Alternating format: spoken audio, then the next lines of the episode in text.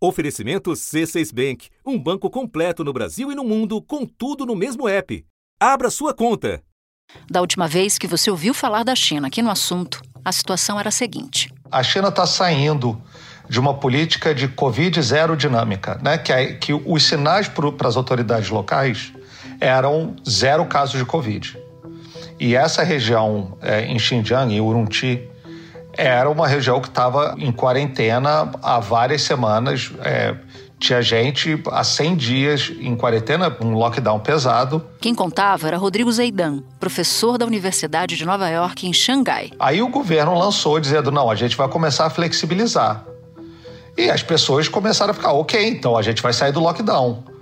E aí, quando, quando você tem as pessoas é, morrendo no incêndio, o que acontece é um movimento espontâneo das pessoas dizendo: o Covid é para é proteger a gente, mas aí o, o, lockdown pode ter contribuído para as pessoas não conseguirem ser resgatadas? A raiva da população se intensificou depois que 10 pessoas morreram na sexta passada em um incêndio num prédio residencial na cidade de Urumqi. Os manifestantes alegam que os bloqueios pela Covid podem ter impedido a fuga dos moradores.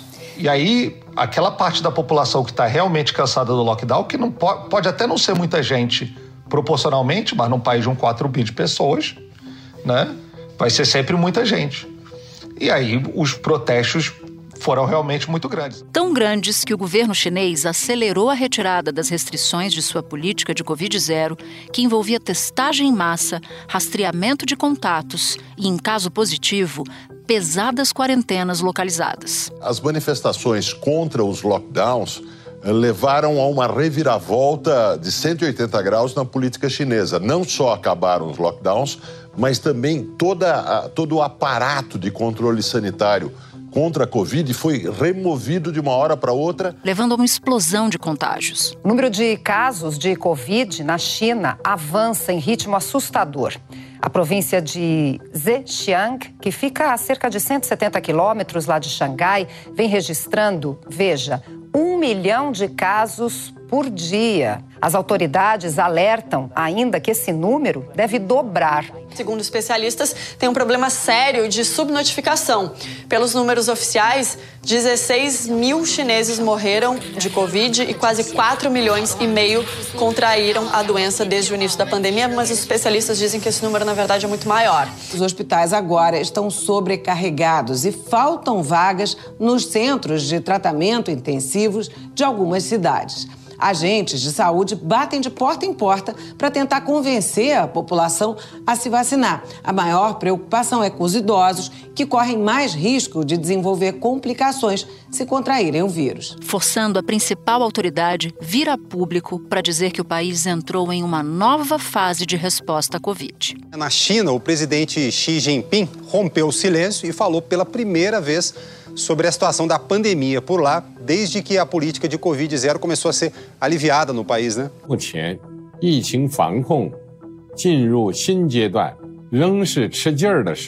De acordo com a emissora de TV estatal, Xi Jinping disse que ele deve lançar uma campanha para controlar e para prevenir a epidemia na China, mas não deu detalhes sobre esse plano. Da redação do G1, eu sou Natuzaneri e o assunto hoje é a disparada da Covid na China. Dois convidados neste episódio. Maurício Santoro, professor de Relações Internacionais da Universidade Estadual do Rio de Janeiro, onde faz parte do núcleo de estudos sobre China. Depois, falo com o infectologista Júlio Croda, da Fundação Oswaldo Cruz, sobre possíveis impactos para a situação da pandemia no Brasil. Quinta-feira, 5 de janeiro. Maurício, desde o início da pandemia, as medidas adotadas pelo governo chinês de prevenção à Covid foram super rigorosas e garantiram, acabaram garantindo uma baixíssima taxa de infecção e de mortalidade por lá. Hoje o país vive um, uma fase de contágio que atinge milhões de pessoas, novas pessoas por dia. O que está acontecendo por lá? Por que, que a China desistiu da política de Covid zero? De novembro de 2022 para cá, o governo chinês deu uma guinada de 180 graus na maneira como vinha enfrentando a pandemia. Até o mês de novembro, prevaleceu a política da Covid zero, baseada em quarentenas e outras medidas de isolamento social extremamente rigorosas e profundas, muito mais do que qualquer coisa que tenha sido feita no Brasil, nos Estados Unidos ou na Europa. Mas essa política começou a provocar uma série de descontentamentos na população chinesa que estourou no final do ano passado em grandes manifestações nas principais cidades do país. Manifestantes saíram às ruas de Pequim e Xangai por dois dias seguidos, segurando folhas de papel em branco. Muitos pediam a renúncia do presidente e o fim das rigorosas regras de combate à Covid, que incluem o isolamento de cidades inteiras e frequentes testes em massa. E o governo se assustou porque essas manifestações começaram a questionar também não só a política de combate à pandemia, mas a própria legitimidade do Partido Comunista no poder. E por conta dessa pressão política, o governo mudou de uma maneira muito repentina a condução da resposta à pandemia, e aí se fez essa guinada da Covid-0 para uma política de abertura e de relaxamento muito rápida, muito acentuada, e que agora está provocando esse aumento muito grande né, no número de casos, provavelmente também no número de mortos, embora a gente não tenha dados precisos sobre o que de fato está acontecendo. E a maneira pela qual essa abertura vem sendo conduzida, muito mais nessa pressão política, nessa preocupação do governo com o descontentamento dos seus cidadãos, também torna bem mais difícil ter uma resposta calibrada, adequada, para a realidade da pandemia neste momento na China. A política de gestão da Covid vai ser rebaixada de A para B, já que a doença tende a evoluir para uma infecção respiratória comum. Mais um passo na flexibilização das restrições para conter a Covid. O governo chinês ele é não só um sistema político autoritário, como ele é também muito centralizado na figura do presidente da República e do secretário-geral do Partido Comunista, do Xi Jinping. Isso foi particularmente intenso nesses últimos dez anos do Xi Jinping na presidência. É mais difícil dizer não para o Xi Jinping do que foi dizer não para o Hu Jintao ou para o Jiang Zemin, que foram os presidentes anteriores a ele. Então, ele colocou de uma maneira muito decisiva, como uma marca do seu governo no enfrentamento à pandemia, esse conceito de Covid-0. Mas a partir também do momento que ele decidiu que iria mudar isso, essa transformação foi muito súbita e muito rápida, até de uma maneira que, como nós estamos observando, tem causado problemas muito graves para a China e que vão ter também impacto internacional. Mas o discurso dele reforça a percepção de que os protestos foram um grande fator de virada, né? Sem dúvida, foram um fator mais importante e também não foi por acaso que esses protestos aconteceram em novembro do ano passado. Né? Porque em outubro houve o Congresso do Partido Comunista que confirmou o Xi Jinping para um inédito terceiro mandato presidencial. Como previsto, Xi Jinping foi eleito para mais um mandato de cinco anos. Ele assumiu o poder em março de 2013. Nenhum outro líder, além do fundador do Partido Comunista Chinês, Mao Tse-tung, havia conseguido isso até hoje. E houve uma, toda uma expectativa na China que, a partir do momento em que ele estivesse né, essa vitória assegurada, que o presidente iria anunciar medidas de relaxamento e de abertura no enfrentamento à pandemia.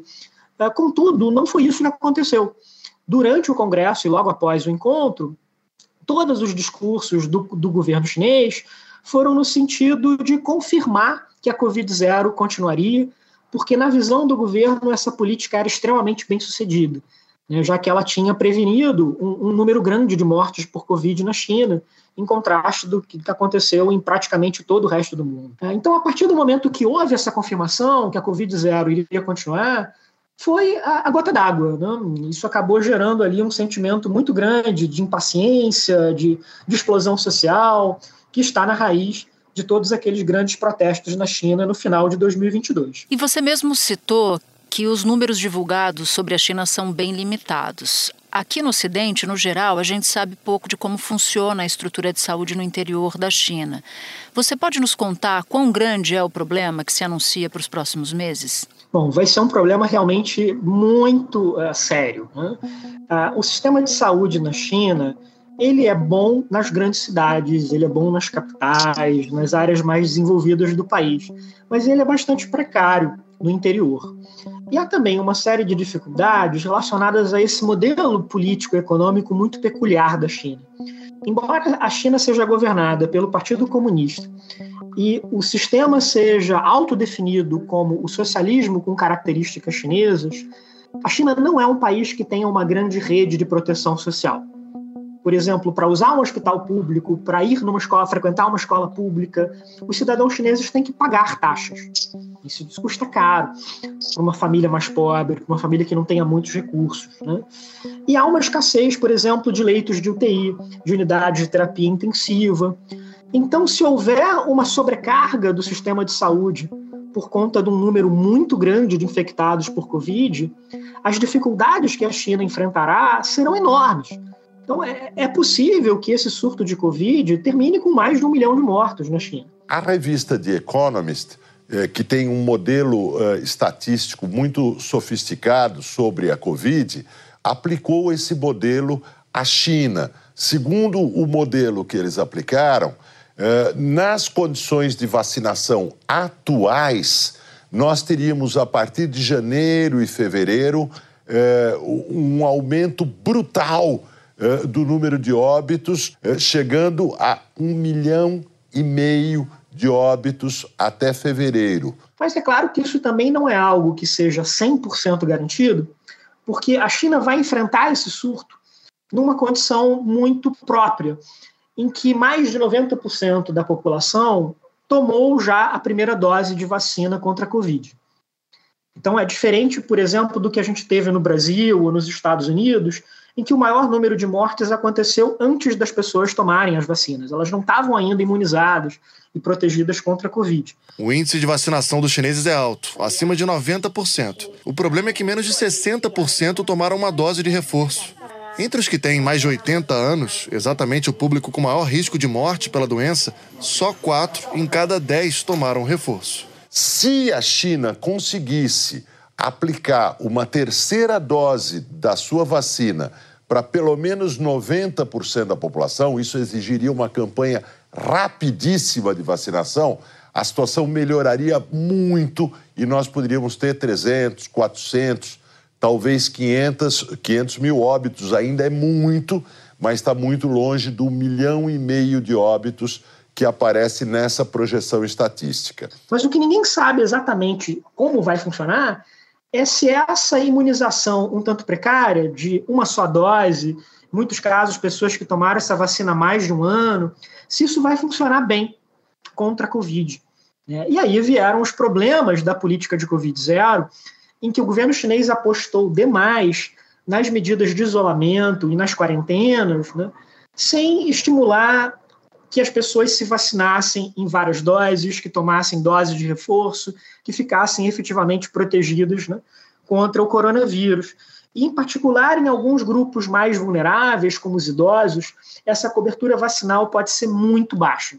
Em algumas faixas etárias, menos de metade dos chineses estão vacinados. E me parece um contrassenso, porque a China foi até exportadora de alguns tipos de imunizantes. E você nos traz agora, e recentemente a gente fez um outro episódio sobre a política de Covid-0, que abordava exatamente essa baixa taxa de imunização, sobretudo na população idosa. Qual é a explicação? A China exportou muita vacina, isso se tornou um componente importante da sua diplomacia, sobretudo na Ásia e na África, mas também para alguns países da América Latina, como o próprio Brasil. No entanto, dentro da própria China, a visão do governo é que seria possível derrotar o coronavírus simplesmente com as medidas de isolamento. Por que, que o governo tomou essa decisão? Porque a China teve algumas experiências no passado, nos anos 90, na década de 2000, de conseguir controlar algumas epidemias só com essas medidas de isolamento. Isso aconteceu, por exemplo, com o surto de gripe aviária, isso aconteceu com a epidemia de SARS, então, esse foi um erro crasso na maneira como a China tem respondido uh, à pandemia. E houve também uma questão política ligada a um nacionalismo de vacinas, né, que foi todo um discurso oficial do governo chinês de que a vacina chinesa era a melhor do mundo. E nós sabemos que isso não é verdade. Elas, as vacinas chinesas são boas o suficiente, elas são uma ferramenta importante para se combater a pandemia, mas as vacinas feitas na Europa e nos Estados Unidos, com a nova tecnologia do mRNA, são muito mais eficazes. A Organização Mundial da Saúde também já demonstrou preocupação com a alta de casos de Covid na China e pediu que o governo chinês aumentasse a taxa de vacinação no país. A China está para receber só agora o primeiro lote de vacina estrangeira desde o início da pandemia, mas nem é para vacinar os chineses. A Alemanha enviou para a China imunizantes da BioNTech, que num primeiro momento vão ser aplicados apenas em alemães que vivem no país. Scholz pressionou Pequim a disponibilizar a vacina gratuitamente também para os cidadãos chineses. Mas o governo de Xi Jinping ainda insiste em usar só vacinas produzidas internamente. E elas não tiveram a fórmula atualizada para combater as novas variantes do coronavírus. E agora?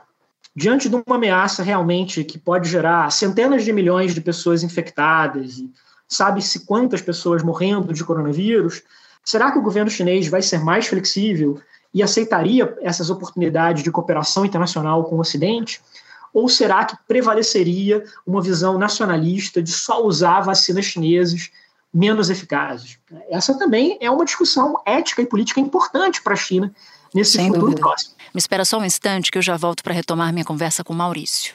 Com o C6 Bank, você está no topo da experiência que um banco pode te oferecer. Você tem tudo para sua vida financeira no mesmo app, no Brasil e no mundo todo a primeira conta global do país e atendimento personalizado, além de uma plataforma de investimentos em real e dólar com produtos exclusivos oferecidos pelo C6 em parceria com o JP Morgan Asset Management.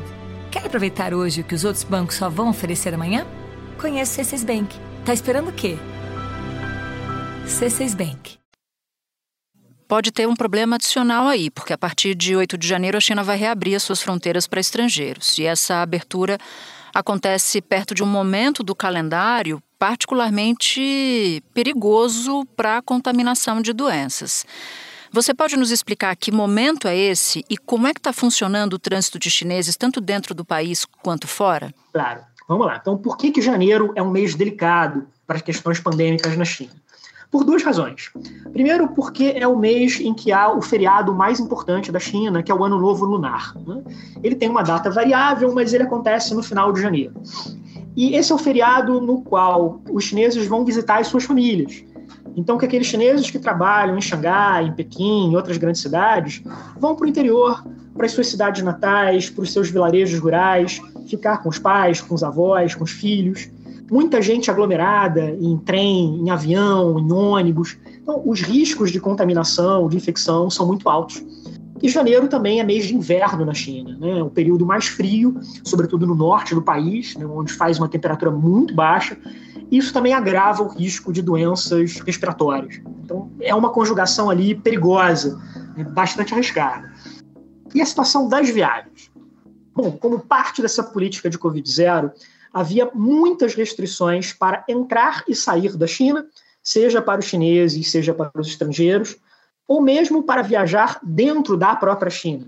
E o governo agora está tá tirando todos esses obstáculos, né, todas essas restrições.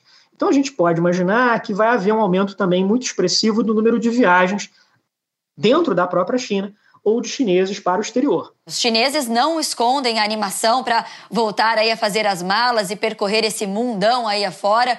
Antes da pandemia, em 2019, a gente lembra que 155 milhões de chineses viajaram para fora.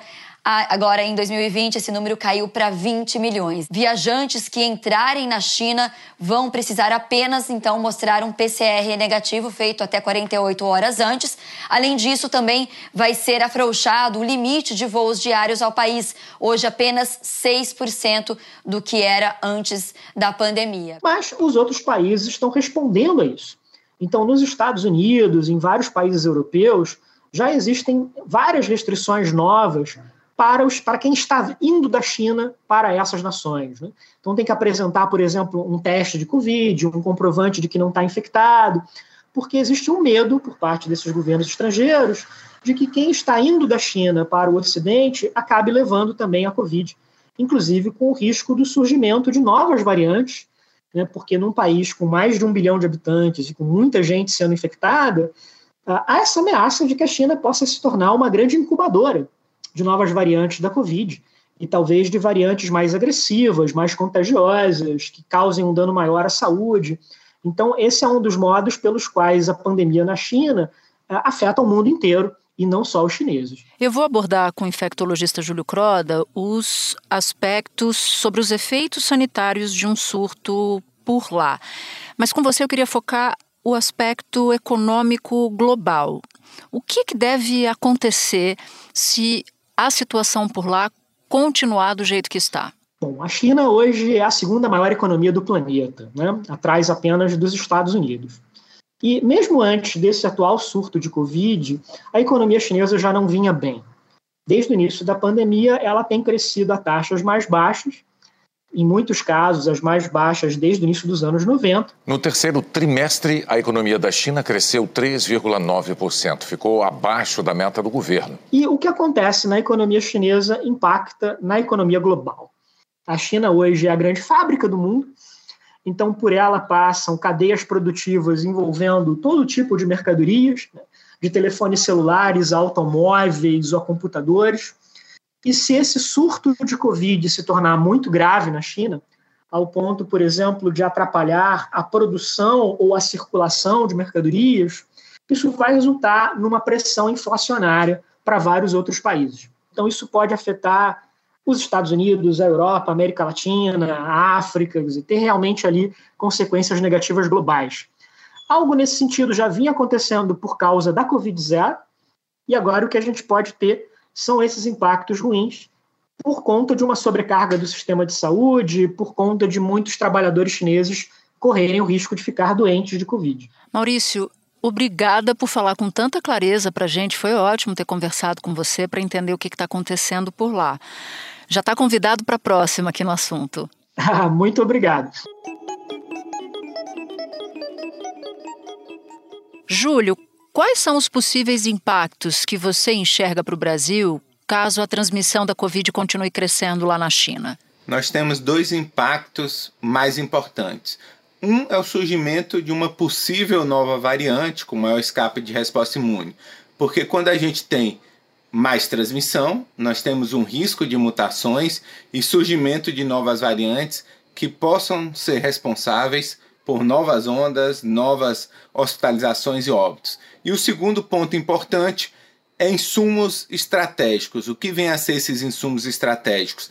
Equipamentos de proteção individual, medicamentos específicos, é, máquinas é, relacionadas à assistência ao paciente, né? respiradores, é, eventualmente é, algum equipamento específico que a gente importa da China. No passado a gente já viveu isso, né?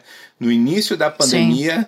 por conta né, é, do aumento de número de casos e utilização desses é, equipamentos de proteção individual, máscara, luva, a China cancelou as suas exportações para o resto do mundo. O governo de São Paulo anunciou o cancelamento da compra de 1.280 respiradores da China, porque a empresa fornecedora só havia entregado pouco mais de 430 unidades. Júlio, alguns países já impuseram exigências para viajantes vindos da China. E você costuma dizer que medidas assim podem acabar tendo um efeito contraproducente para o monitoramento de novas variantes. Pode nos explicar por quê? Todo mundo precisa monitorar o surgimento de novas variantes através da vigilância genômica, que é como a gente observa a circulação dessas novas variantes, sempre sequenciando uma porcentagem dos pacientes com Covid-19.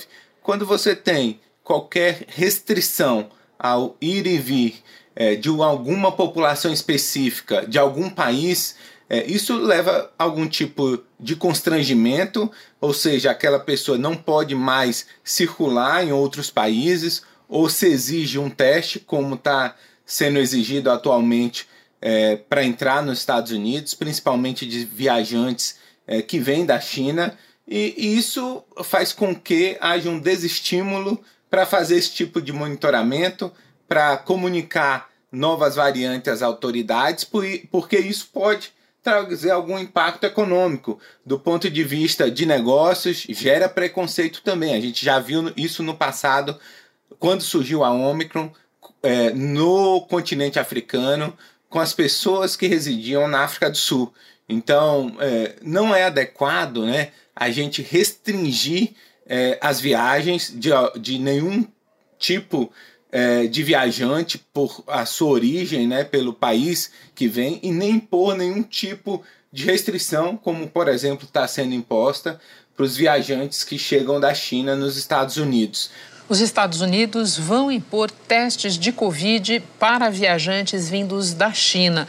Os Estados Unidos alegam falta de transparência nas informações. O governo chinês reagiu. O ministro das Relações Exteriores disse que é preciso haver uma justificativa científica para os Estados Unidos barrarem chineses. Outros países já endureceram as regras para a entrada de passageiros vindos da China, como o Japão, a Índia e a Malásia. Porque faz com que o governo adote uma medida mais simples de não monitorar, de não testar, de não sequenciar e de não informar as autoridades sanitárias quando você podia manter a fronteira aberta, mas testando todo mundo que viajasse. É isso. É isso. Principalmente, né, manter.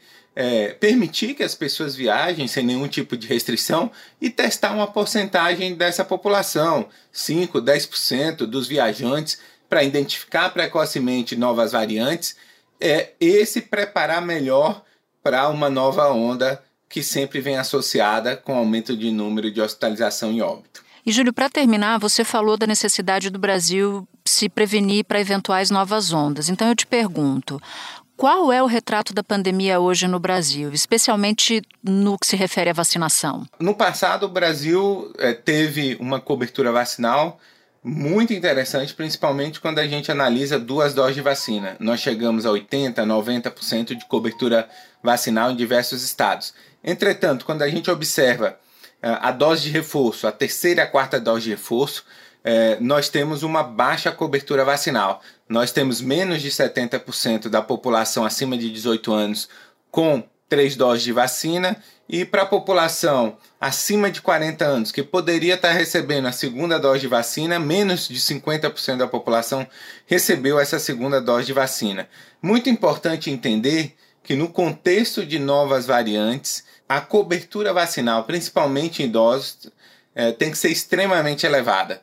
Então, assim, 50% de cobertura vacinal nessa população acima de 40 anos é muito baixa e é, esse novo governo tem que se preparar para esse grande desafio que é achar essas pessoas é, que não foram vacinadas fazer uma espécie de buscativa dos não vacinados, é isso? Exatamente. O termo técnico é justamente esse: buscativa, encontrar essas pessoas, é, trabalhar a comunicação do ponto de vista de poder é, diminuir né, a, a resistência à vacinação, a hesitação vacinal e a gente poder elevar essas coberturas vacinais, garantindo maior proteção. A gente tem um desafio agora, que é uma nova vacina bivalente já foi anunciado, inclusive, pela nova secretária de Vigilância em Saúde, né?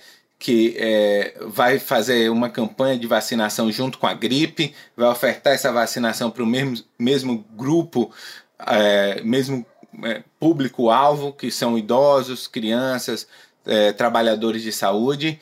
É importante a gente trabalhar a comunicação junto com essa grande campanha de vacinação, principalmente para esse grupo com maior risco de hospitalização e óbito, os idosos, imunossuprimidos e as crianças. Júlio, foi um prazer falar com você, você que é uma voz tão conhecida da gente aqui no assunto. Obrigada e até a próxima. É um prazer, Natuza, estar com vocês novamente do assunto. Este foi o assunto, podcast diário disponível no G1, no Globoplay ou na sua plataforma de áudio preferida. Vale a pena seguir o podcast na Amazon ou no Spotify, assinar no Apple Podcasts, se inscrever no Google Podcasts ou no Castbox e favoritar na Deezer. Assim, você recebe uma notificação sempre que tiver um novo episódio. Eu sou Natuzaneri e fico por aqui. Até o próximo assunto.